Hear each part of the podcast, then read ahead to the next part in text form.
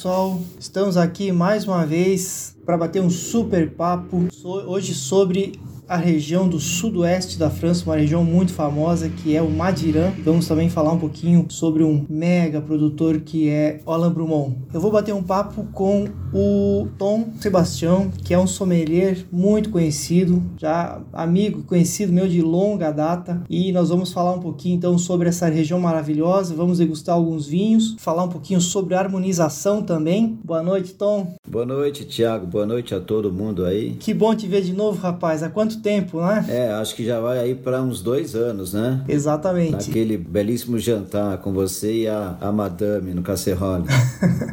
eu acho que até mais tempo, viu? Mas eu tava lembrando esses dias, cara, quando a gente tava conversando para bater um papo contigo aqui, é de uma viagem que nós fizemos há muitos anos que você deve lembrar que foi para a Vinícola Colomé. Ah, sim, sim. Aquela viagem foi inesquecível, cara. Sim, sim. Uma viagem maravilhosa. Só que na época que a gente foi, era uma verdadeira aventura, né? Porque não tinha aeroporto na região, a gente tinha que ir de helicóptero de Buenos Aires até lá, e no nosso caso a gente foi de carro e foi uma aventura pitoresca com aquele carro com tanto tempo na estrada. Foi bem difícil. Sim, sim. Mas valeu valeu a pena, né? Porque depois quando a gente chega lá, realmente é um lugar maravilhoso. É, ainda mais o hotel onde a gente ficou hospedado, né? Sim, sim, exatamente. Foi no próprio hotel da vinícola. Exato. Pô, Tom, prazer em falar com você, cara. Seja muito bem-vindo.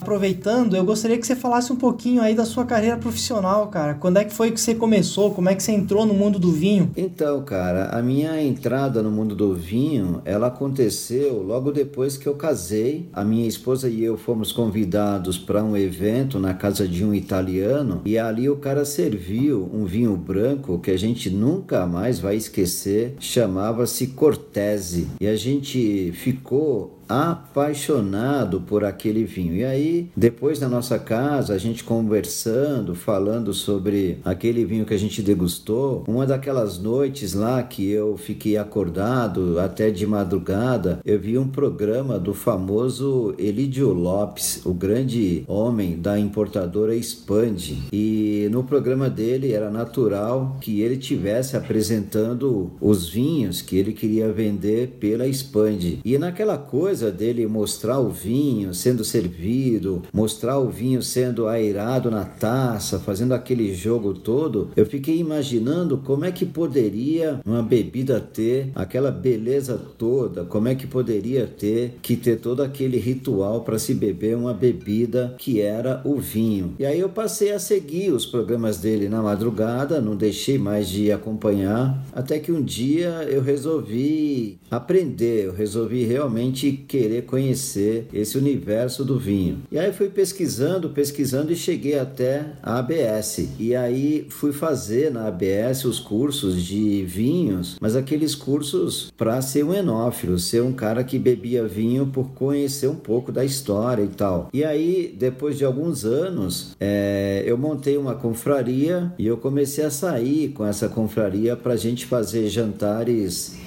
harmonizados com vinhos. E nessa história toda, o grupo que eu montei de confraria de vinhos, tinha um cara que era um grande amigo nosso e esse cara é até hoje, claro, o compadre da proprietária do La Cacerole. E um dia ele me convidou para a gente fazer uma degustação seguido de um jantar justamente no La Cacerole. E aí eu convidei a turma toda, nós fomos lá e fizemos uma noite espetacular. Naquela noite mesmo, ele conversando com a comadre dele, ele falou: "Olha, o La Cacerole Precisa muito, muito ter um sommelier. Não dá mais para um restaurante desse. Na época o Casserole tinha 53 anos. Ele falou: não dá mais para o Casserole viver a vida sem ter um sommelier. E aí um dia eu estava em casa jantando, recebi um telefonema da proprietária do Casserole e ela me perguntou se eu não aceitaria ser o sommelier daquele restaurante. Eu, claro, que já estava devidamente apaixonado por essa coisa toda, eu tô topei, mas eu tinha um problema, né? Porque eu trabalhava numa outra empresa, eu era um administrador de empresa, era um cara que tinha o vinho literalmente como hobby, nunca tinha pensado nele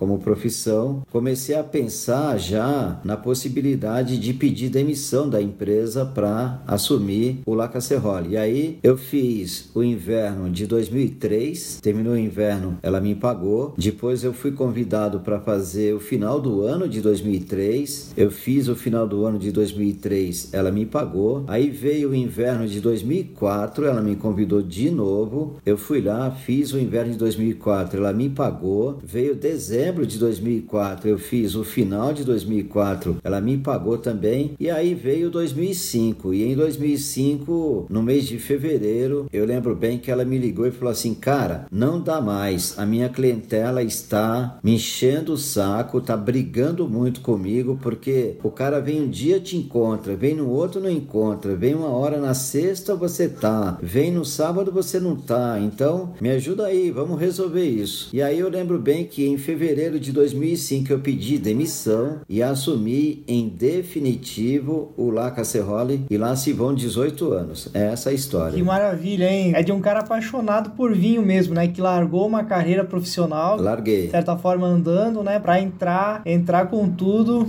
São poucas as pessoas que fazem isso, né? Porque as pessoas é, muitas vezes acabam tendo o vinho como um hobby. É claro que hoje em dia muita gente quer entrar na profissão, mas não sabem o quanto é difícil, né, Tom? Ser sommelier é delle e o mundo do vinho em si tem o seu lado bom, tem o seu lado divertido, mas na prática, se você quiser sobreviver, você tem que ser muito profissional, tem que estudar muito. A né? questão do estudo era uma época muito difícil, né, cara? Porque eu sempre quis aprender um segundo idioma e até hoje eu tenho essa queda pelo francês. Eu nunca fui um cara que tem vontade de aprender inglês. E aí, naquela época, lá se vão aí uns 20, 25 anos, era inglês, né, cara? Então, o que, que eu fazia? Eu pegava revistas que vinham para o Brasil em inglês e passava noites e noites traduzindo aquelas páginas lá para saber o que, que eu ia ler, o que, que eu ia aprender. E assim foram vários anos, várias noites, várias madrugadas adentro, mas foi o que me trouxe essa base, foi o que me trouxe a possibilidade de resolver então aceitar o convite para ser sommelier, porque era de se esperar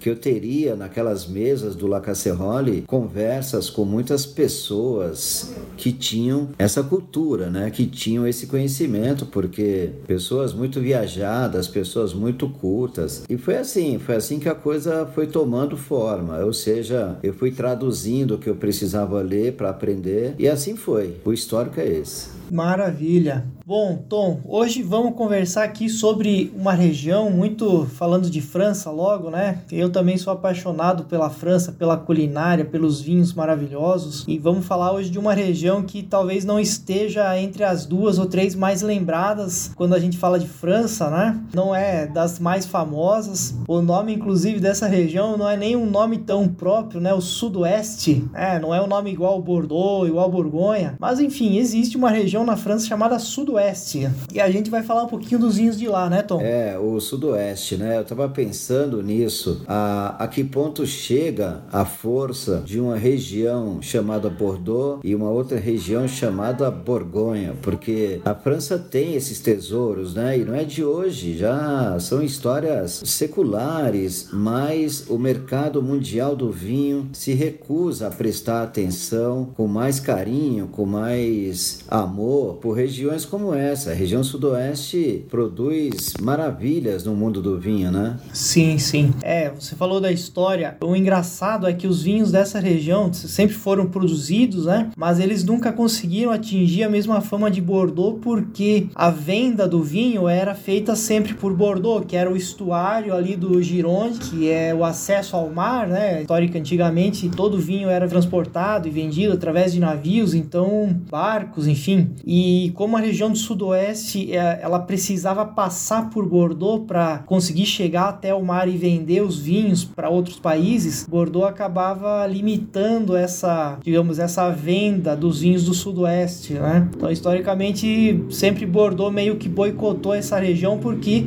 dominava o porto e era do porto onde saíam os vinhos. Inclusive, tinha épocas da história em que eles só permitiam a venda dos vinhos do sudoeste quando toda a produção de Bordeaux já tinha sido vendida, né? É, exato. Os caras, os caras já eram terroristas naquela época, justamente com vinho, né, cara? Exatamente. E aí, Sudoeste, como você falou, tem verdadeiros tesouros escondidos, né? Uvas, por exemplo, uvas típicas de lá Malbec, tem origem na região de Cahors, né? A Taná, que tem origem no Madiran, e hoje são uvas muito conhecidas, né, no mundo todo. São plantadas em outros lugares. No caso, a Malbec se transformou na principal uva da Argentina. A Taná é hoje a, a grande uva do Uruguai, mas elas continuam produzindo grandes vinhos na terra natal delas, que é lá no sudoeste, né? Ah, sim. E aí tem um detalhe, né, Tiago? No restaurante, eu sempre que vou servir alguma coisa como essa aí, se a origem da uva é francesa e a gente tem similares na América do Sul, eu sempre chamo a atenção do cliente para o que ele vai degustar e lembro a ele: olha, isso não se parece em nada com a similar dela que existe no Uruguai ou com a similar dela que existe em Mendoza ou no Chile, porque se você não chama a atenção do seu cliente, o cara é capaz de achar até que as uvas se parecem e não se parecem, é outro mundo.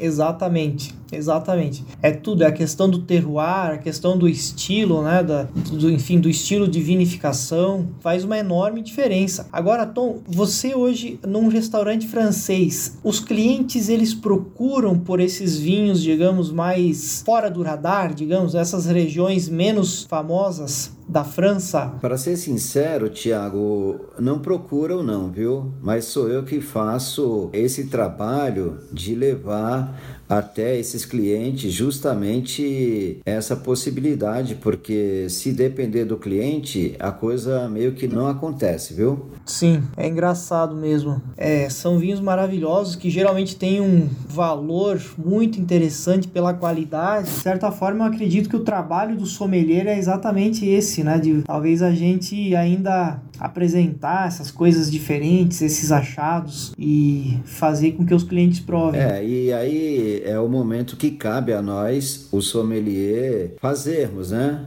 Tem que levar essa cultura ao cliente, tem que levar essa informação para poder ter um momento realmente bacana, ter um momento elegante à mesa, ter um momento feliz. Então, você e eu, enquanto sommeliers, nós temos que ajudar o cliente a viver isso. Sim, sim. Bom, pessoal, dentro do sudoeste da França, que é toda essa parte ali ao sul de Bordeaux, até a divisa com a Espanha, né? Uma região bem ampla, tem uma grande diversidade. Tem uma região chamada Madiran. O Madiran é, digamos, talvez a região mais famosa dessa parte da França. É o berço da Taná, é onde surgiu a uva Taná. Dali depois ela foi levada para outros lugares. Quem já provou um Madiran sabe do que se trata, né? É um vinho à base de de Taná, mas é, como o Tom falou, é totalmente diferente dos vinhos de Taná feitos no Uruguai, né? Então é um estilo totalmente diferente, né, Tom? Ah, sim. Já tá provando os seus aí? Eu tô, inclusive, vou te mostrar uma coisa. Eu tenho nesse copo aqui o Toros.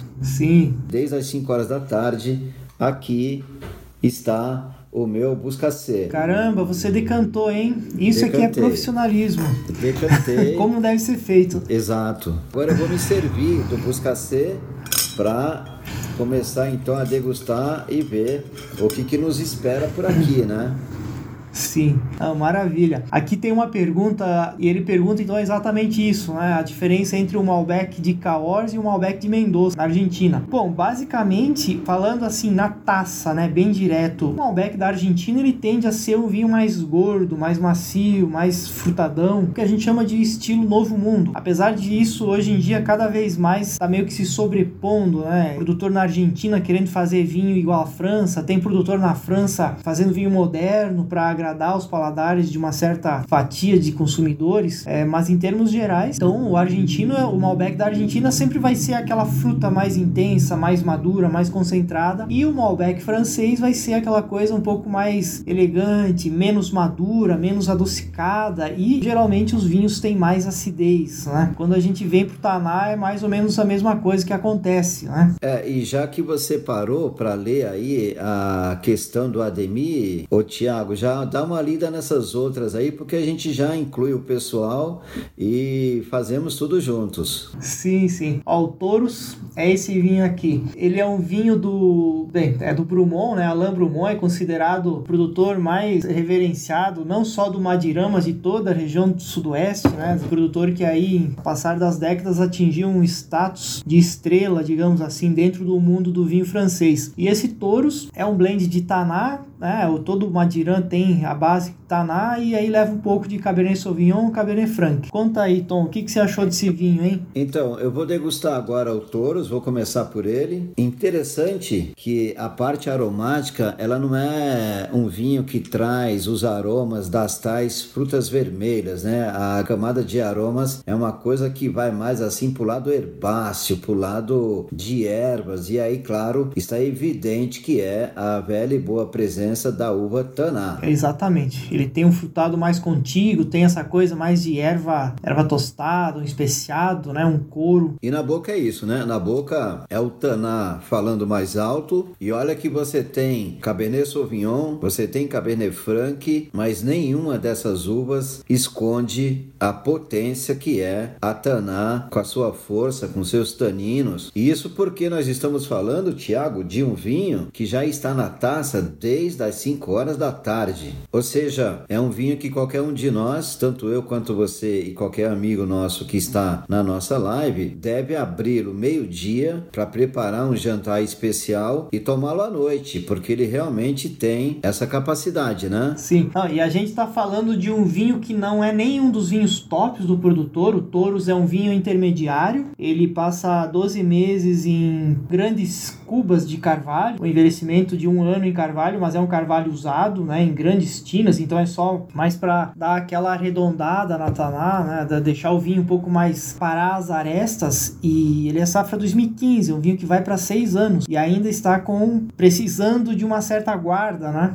Exato, ele tem, ele tem estrutura para você guardar aí brincando, brincando, mais uns 5 anos, viu? É um vinhaço. E aí aqui está o detalhe, né, Tiago, que eu venho cantando essa bola no restaurante onde eu trabalho. Você, consumidor de vinho, vá com calma, faça a conta, porque tem vinhos do Novo Mundo que custam, se não a mesma coisa, custam inclusive muito mais do que joias europeias e francesas, como esses vinhos que nós estamos degustando. E não faz nenhum sentido você pagar mais para se ter um bom vinho em casa quando você compara Europa e Novo Mundo e você pode pagando bem menos, ter esse vinho europeu na sua casa. Porque eu te falo, sem querer menosprezar o Malbec argentino, o Taná uruguai, mas a gente sabe, dá para citar aqui no mínimo 15 vinhos uruguaios e 15 argentinos que tem o dobro de preço desse vinho, mas que não se iguala a ele, não chega aos pés dessa elegância, dessa acidez, dessa potência de boca, dessa fineza aromática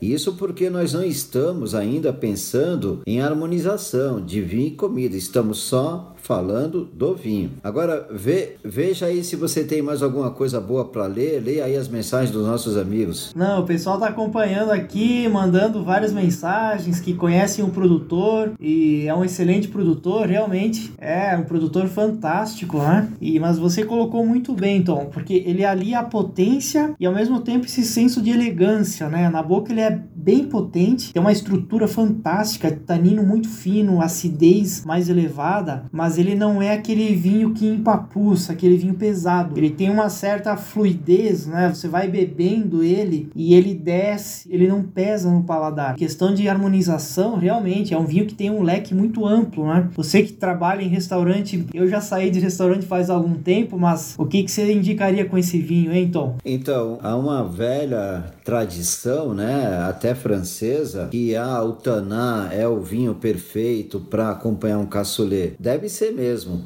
Agora, por que que você não se atreve a fazer um bom ossobuco e ter um taná do lado para você ver o que é vinho para harmonizar. Por que, que você não se atreve a abrir um vinho desse para você acompanhar um bife de chorizo, para você acompanhar uma boa peça de picanha, uma boa peça de alcatra? Então, são acompanhamentos perfeitos se você pensar na gordura dessas carnes para você levar a boca e dar um gole num vinho como esse. E esse rapaz aí, o portal Alexandre Desejos, ele diz o seguinte: é o verdadeiro custo-benefício europeu. E é mesmo. Mas aí que tá, o brasileiro, acho que é racional, não é, não é racional, né? É que o vinho é uma coisa que está muito ligado à emoção. E quando você está emocionado, você age sem pensar. Porque se você parar para pensar friamente, você enche a sua adega de vinhos como esse, cara. Você não compra vinho do Novo Mundo. Não compra. Não, não compra. E, e você. Não, realmente. Você fica rindo aí, mas você sabe. No restaurante onde eu trabalho, dificilmente eu sirvo vinho do Novo Mundo.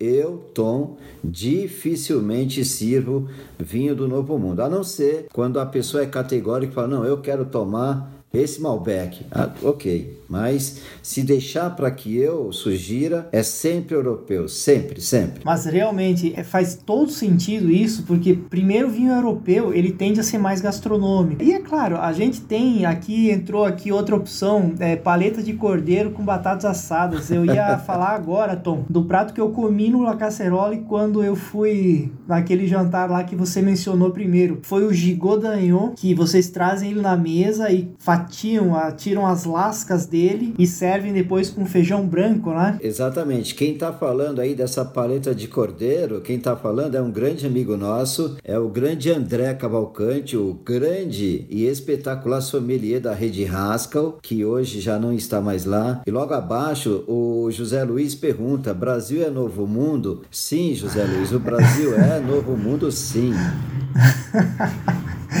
é, essa é a Flavinha Essa... Araújo colocou assim, ó, quero degustar.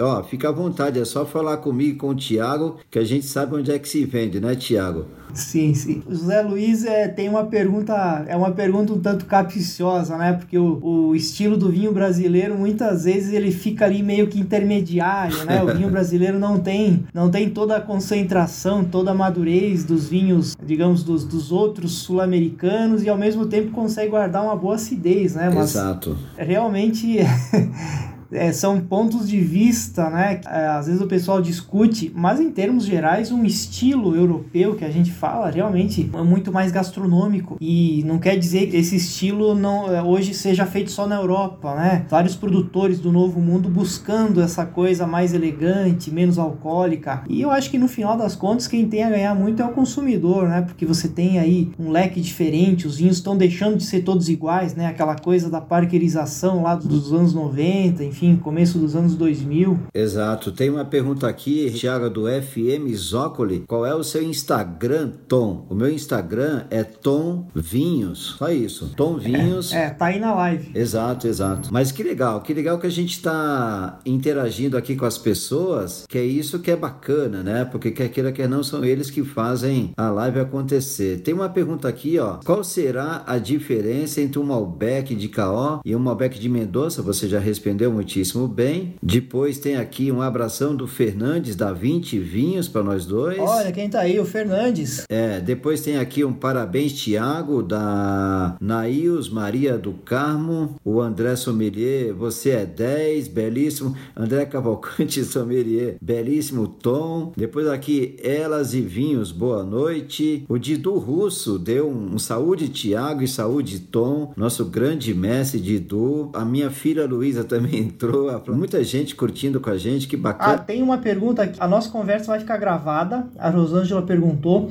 Depois você pode acompanhar ela tanto na, no Instagram da Decanter, no nosso podcast também. E então ela vai ficar gravada assim. Eu queria fazer uma pergunta para você, Tiago, e todo mundo que está nos acompanhando deve ter essa dúvida. Quando se fala nos vinhos do Madiran, muito se fala que há uma boa turma de produtores ali que utilizam a microoxigenação para diminuir essas arestas e essa potência da uva taná. Eu, eu, vou te perguntar, mas eu acho que eu já sei a resposta.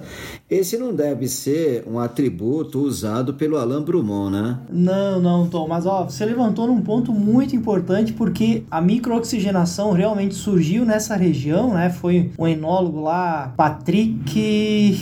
Putz, eu não lembro agora o nome dele. Patrick alguma. Patrick Ducournau, eu acho. É, e o ano era 90, 1990. Isso,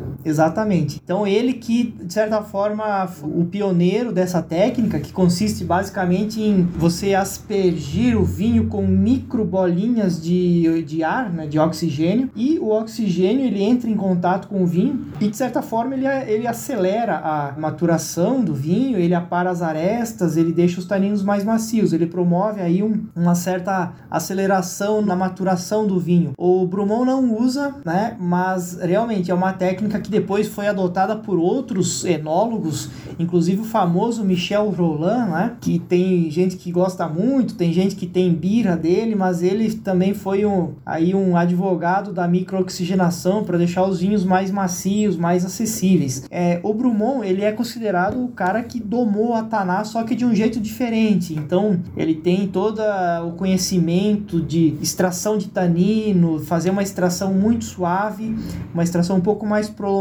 mas é, muito delicada, sem apertar muito a casca da uva, né? sem fazer aquelas coisas tipo delestage, que é tirar o vinho do tanque e jogar de volta de uma vez só, que são técnicas agressivas que acabam tirando o tanino mais duro. Então o Brumont, por exemplo, ele faz pigeage, que é aquela coisa de baixar o chapéu mais delicadamente e extrair o tanino de maneira mais suave, extrair, digamos, o tanino mais fino. É, outra técnica que o Brumont usa bastante é amadurecer o vinho com as borras, né? O caso do tinto, é o amadurecimento surli, ele é geralmente mais usado para vinho branco, né? Para acrescentar textura, enfim, é, acrescentar complexidade. E no tinto não é tão comum. E o Brumont ele faz isso porque as lias, né? As leveduras mortas depois da fermentação, elas mais são do que são proteínas. Elas liberam as prote proteínas em geral através da autólise. E o que, que a proteína faz? Ela combina com o tanino.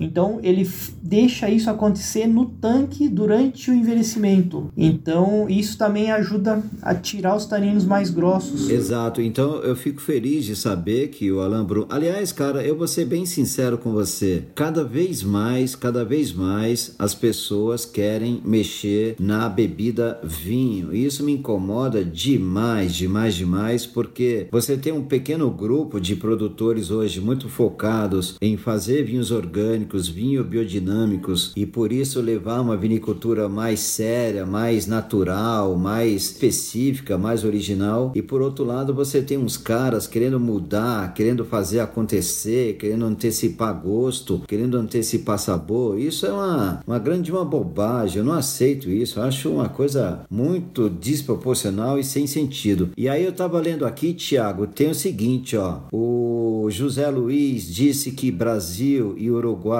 Talvez, não sei em que sentido. Depois vem o Felipe. Sim, que ele falou do. Fernanda, é, o Felipe diz que vinho do velho mundo é a paixão dele, vinhos de elegância, concordo plenamente. Tem uma pessoa aqui que pergunta sobre os vinhos da Serra Catarinense. Para você que é do sul, ô Tiago, responde ela aí. Ela cita a vinícola San Michele, que ela diz que tem sido uma boa surpresa. Responde ela aí. Não, realmente, na Serra Catarinense tem um clima bem interessante, né? Porque é, tem altitude, tem invernos frios que permitem a uva videiras terem um repouso e é uma região como todas as outras brasileiras tem problemas, né? Principalmente umidade, chuva. Nesse caso tem também as geadas na primavera. É, então, por exemplo, no ano passado, se eu não me engano, tivemos problemas sérios de geada na primavera que acabam com a produção, enfim. Mas no geral, sim, tem várias vinícolas muito interessantes ali. Eu lembro lá dos primórdios, né? Com a Quinta da Neve, depois veio é, a Vila Francione, enfim, várias outras, né? E eles estão plantando ali várias uvas alternativas, né? Então tem ali Sangiovese, Montepulciano, enfim, tem um potencial muito interessante a Serra Catarinense. E tem uma mensagem, tem uma mensagem aqui para você, Tiago, do Cid Oliveira, dizendo que você é fera e que ele já teve aulas contigo na N-Wine. Muito bom. Ah, legal. Olha aqui, Tiago, sobre os vinhos, eu queria te comentar o seguinte: eu já levei os dois ao nariz, o Buscacê,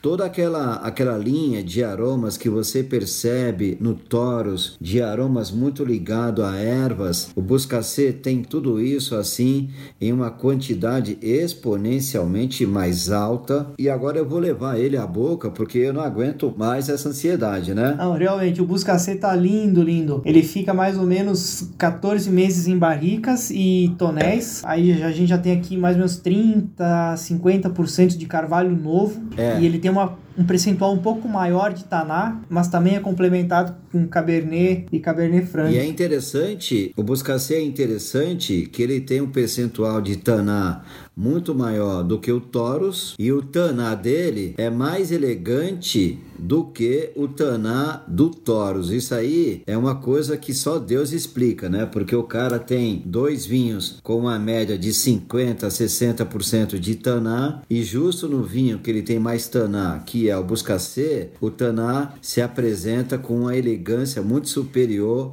ao Taná que está no Taurus. Não, realmente, aqui obviamente a seleção da uva, a maneira como é extraído e o Buscacê tem também uma concentração de fruta mais, mais intensa que ajuda a deixar ele mais equilibrado. Mas os taninos realmente são finíssimos e realmente é vinho para você guardar aí esse vinho por pelo menos mais 10 anos tranquilamente e ele só tem a melhorar. Gostou, Tom? E com esse vinho, hein? O que, que a gente come? Pois é, é como eu estava te falando, com esse frio que está dos diabos por aqui onde eu moro, eu pensei na melhor pizza, na melhor pizza com a melhor mussarela de búfala que eu puder ter para acompanhá-lo aqui, que também vai ser uma coisa espetacular. Mas o que, eu realmente, o que eu realmente gostaria de ter agora ali em cima do meu fogão era um bom de um ossobuco para acompanhá-lo, viu, cara? Sim, sim. Não, realmente, é um vinho que vai bem com carne, com essas carnes mais em sabor intenso, de cozimento longo, né? É, exato. Então, realmente, o, o subuco, uma... Tem outra coisa, Tiago, que também seria espetacular para acompanhar esses dois vinhos, por causa de uma característica que eles têm, eles são dois vinhos que têm uma acidez maravilhosa, mas é engraçado que são assim, dois vinhos que têm uma acidez que você percebe de imediato, dois vinhos que têm uma carga tânica que você percebe de imediato, mas são vinhos que não têm peso, eles não têm pesos, eles são plenamente elegantes. E aí tem um prato da culinária francesa que ficaria espetacular também, que é um prato chamado Boeuf Bourguignon, que é aquele músculo cozido ao molho de vinho tinto. E aí, pessoal, para fazer esse prato é para usar vinho Pinot Noir, hein? Não pode usar outro. E aí você faz um Boeuf Bourguignon, você pode fazer com músculo, você pode fazer com alcatra, você pode fazer com as carnes de cozimentos mais longos. E aí, para acompanhar esse vinho aqui, seria espetacular também. Aqui o Didu tá perguntando a harmonização dos tanás uruguais com o cordeiro, né? Então, aqui o Didu, grande conhecedor de vinho também, eu não sei por que, que ele tá perguntando, porque ele já deve ter feito isso muitas vezes. É, né? o Didu, o Didu ele é engraçado, viu, cara? Existem diferentes estilos de taná uruguai e também diferentes maneiras de você preparar um cordeiro. Então, é, realmente, é uma, é uma questão de você tentar. É, eu, particularmente, eu sinto que em alguns tanás muito concentrados e muito frutados, se você tiver, por exemplo, um carré de cordeiro simplesmente grelhado, feito de uma maneira bem limpa ali, ou até mesmo o pernil, né, que também não é uma carne assim, sabor, que a gente geralmente serve mais mal passado, no caso, né? E talvez o, o taná uruguaio ele vai, vai passar um pouquinho por causa da concentração de fruta. O, geralmente os tanás uruguaios mais tops, eles têm aquele álcool lá em cima, né, 14 14,5%, 15%, é, talvez a paleta que a gente costuma, se ela for preparada assada longamente, né? Porque a paleta a gente geralmente deixa passar e aí ela tem aquela capinha de gordura que acaba acrescentando um peso extra no sabor. Então, esses tanás mais concentrados, talvez a paleta assada longamente esteja a melhor aposta. Para um carré ou para um pernil servidos mais mal passados, que você preserva mais, digamos, a, a pureza da carne, ali a sutileza, digamos que o cordeiro, no final das contas, ele não tem um sabor marcante, mas não é tão intenso, né? Então eu acredito que um vinho talvez mais elegante, pendendo para um Bordeaux, para um Taná da França, né, Tom? Eu, respondendo ao Didu, eu diria o seguinte: se eu faço um cordeiro e vou acompanhar com Taná uruguaio, a primeira coisa era quem é o produtor desse vinho que eu vou comprar. Segundo, uhum. da melhor região ali uruguaia, você pega ali Canelones. Ou um exemplo que eu sempre dou, você pega um produtor como Castilho Viejo, que aí sim faz uns tanás extremamente elegantes, faz uns tanás, porque o cordeiro, a gente sabe, mesmo que seja uma carne, ela não tem o peso que tem um filé mignon, que tem um alcatra, que tem uma picanha, que tem um bife de chorizo. E aí, se você pega os tanás uruguaios de alguns produtores que produzem hoje vinhos com 14,5, 15 graus de álcool e leva ele para harmonizar com o cordeiro, eu acho que o vinho se sobrepõe um pouco. Então, ficaria muito bacana esse cordeiro se você, com toda a preocupação, escolhesse os tanás de regiões clássicas, de produtores clássicos. Aí sim você teria uma boa harmonização entre o prato e o vinho. É, é assim que eu penso. aqui, Dido, eu queria a opinião de vocês. Não, tranquilo, Dido, era brincadeira. Aí tem gente perguntando também aqui o cabrito, né? É, cabrito assado. Cabrito assado. Geralmente cabrito tem um sabor um pouco mais já um pouco mais marcado. Ainda assim, é, às vezes que eu comi cabrito, eu tive a sensação sempre de ser uma carne um pouco mais firme que o cordeiro, o sabor mais intenso, talvez não tenha tanta untuosidade, não tenha tanta gordura, né? O cabrito geralmente tende também para uma carne mais magra. Então, eu iria uma linha bem parecida, né? A gente tem aqui, Tiago, também a participação de um grande colega seu, até pelo ramo que vocês dois atuavam, que é o Ney. O Ney que foi aí durante muito tempo o grande sommelier do barbacoa. E se tem alguém, se tem alguém que servia aquelas carnes espetaculares com os bons vinhos, principalmente do Novo Mundo, esses alguém são você e o Ney, né? Vocês que sabem melhor sobre isso aí. O Ney faz tempo que eu não vejo ele também, né? Mas afinal de contas faz tempo que a gente não vê muita gente. É. Né? Enquanto isso, Tiago, você vai falando aí que eu vou degustando essas maravilhas aqui também. Bom, bom. Então apenas aqui para resumir os vinhos, né? O Touros é uma linha do Alain Brumont. Assim, resumindo em geral, né? Alain Brumont ele começou a, a, produzir vinhos nos anos aí, finalzinho dos anos 70, começo dos anos 80. Ele tem duas propriedades, né? O Chateau Buscassé, que é esse que nós estamos provando, propriedade da família, ele herdou e assumiu essa propriedade, o Chateau Buscassé. E o Chateau Montus, ele comprou quase que no mesmo tempo, ali, finalzinho dos anos 70, começo dos anos 80. E a partir daí ele começou a evoluir com a viticultura dos duas propriedades, desenvolveu os vinhos, então hoje ele tem linhas que às vezes ele engarrafa de uma única propriedade, como é o caso desse Buscacê e também o Chateau Montus, que é o equivalente dele da outra propriedade. Aqui o, o Ney tá falando que gosta muito do Chateau Montus e é incrível assim que são vinhos fantásticos.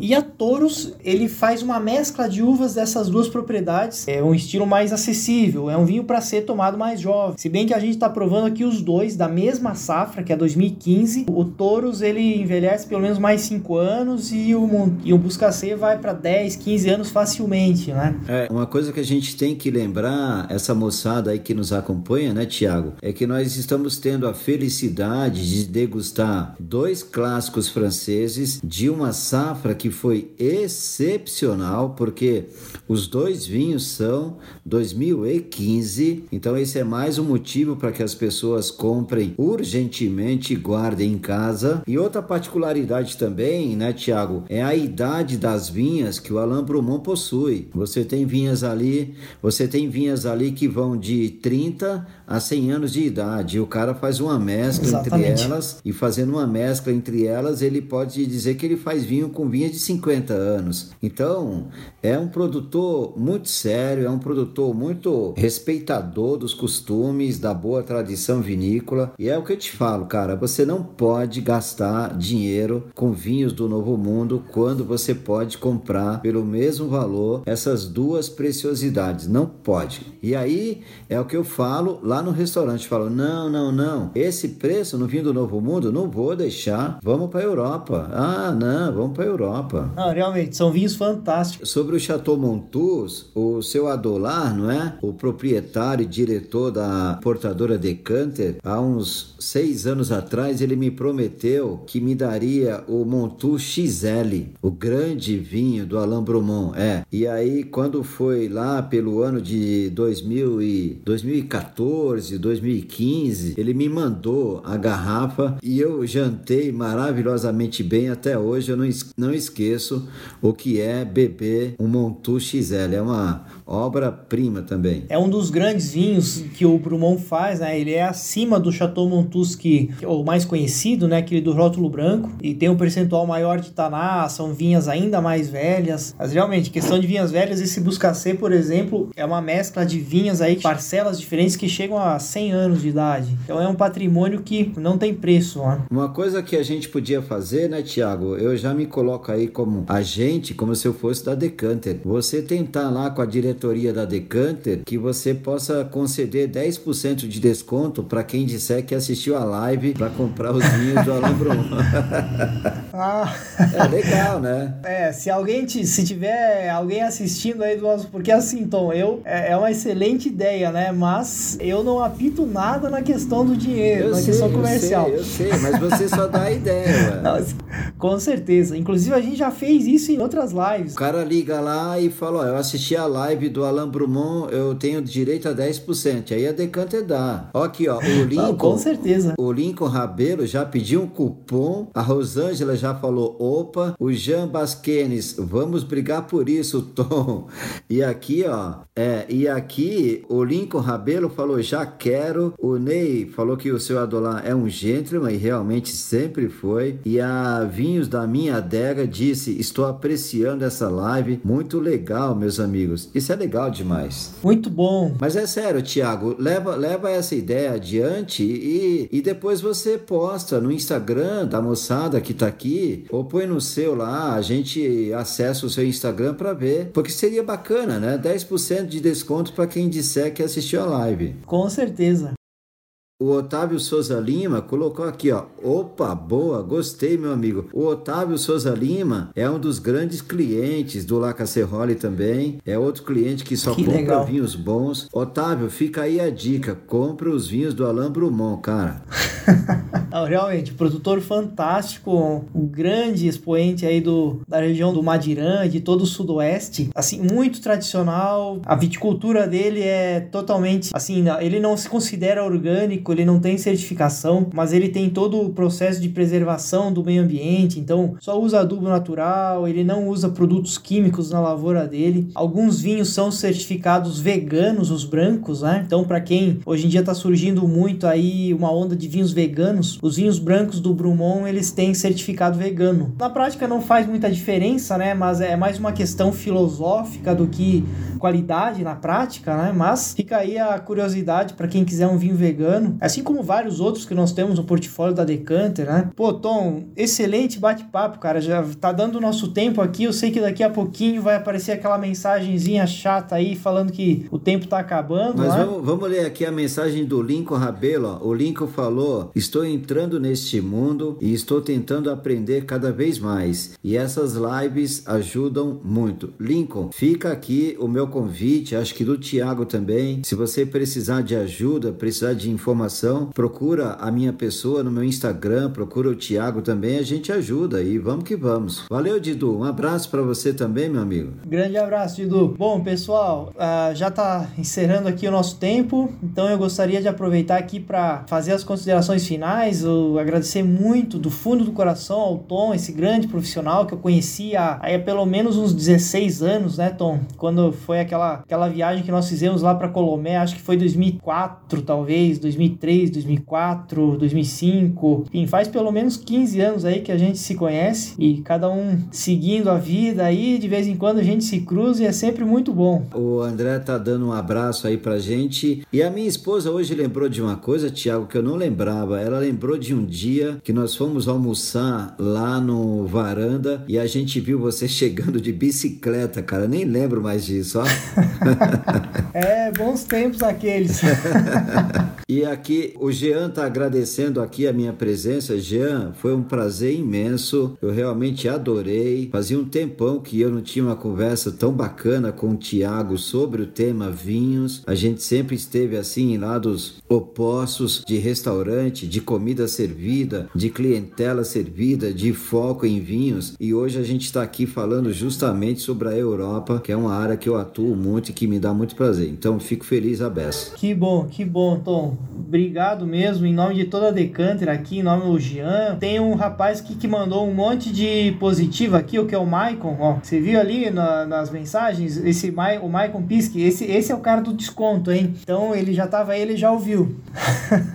ô, ô Maicon, você presta atenção. É gerente da Decanter, é gerente comercial da Decanter. Maicon, presta atenção, cara, e põe aí 10% de desconto para quem assistiu essa live, porque eu já contei pro pessoal. Não deixem de comprar esses dois vinhos, moçada, por causa da safra. É raro em pleno 2021 a gente ainda encontrar a safra 2015 no mercado. Então, comprem tudo que puderem. É isso aí, gente. Muito obrigado mais uma vez. Grande abraço, Tom, e até a próxima. Quem sabe a gente não toma um vinho presencial aí na próxima vez, né? Ó, o, o Jean Basquenis colocou, e o Michael é fera, já libera o desconto. Depois vem a Rosângela fazendo diz Fiz questão de abrir um vinho para experimentar nessa live de vocês, um Chateau Bel Air. Muito bem, muito bem. Muito bom. O Maicon colocou aqui, opa, boa ideia, vamos aprovar isso aí sim.